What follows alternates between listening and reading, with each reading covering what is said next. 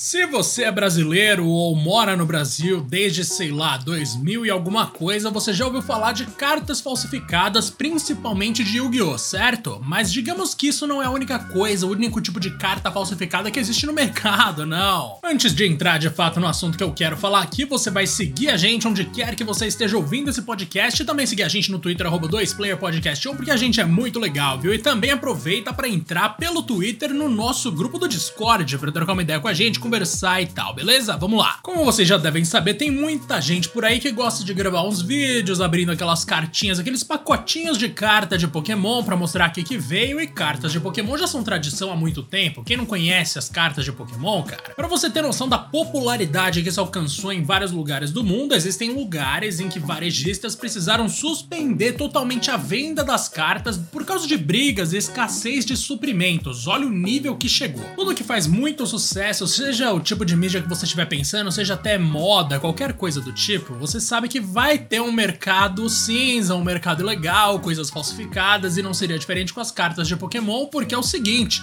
num aeroporto de Xangai, 7,6 toneladas de cartas de Pokémon falsificadas foram apreendidas, cara. Ah, mas isso é muito? Será que é tanta carta assim? Pô, vamos pensar que uma carta não pesa nem, sei lá, não pesa nem meio quilo, tá ligado? E vamos também trazer o seguinte exemplo que tá lá no The Enemy, que é o site que eu trabalho, acessem o The Enemy, que é o seguinte.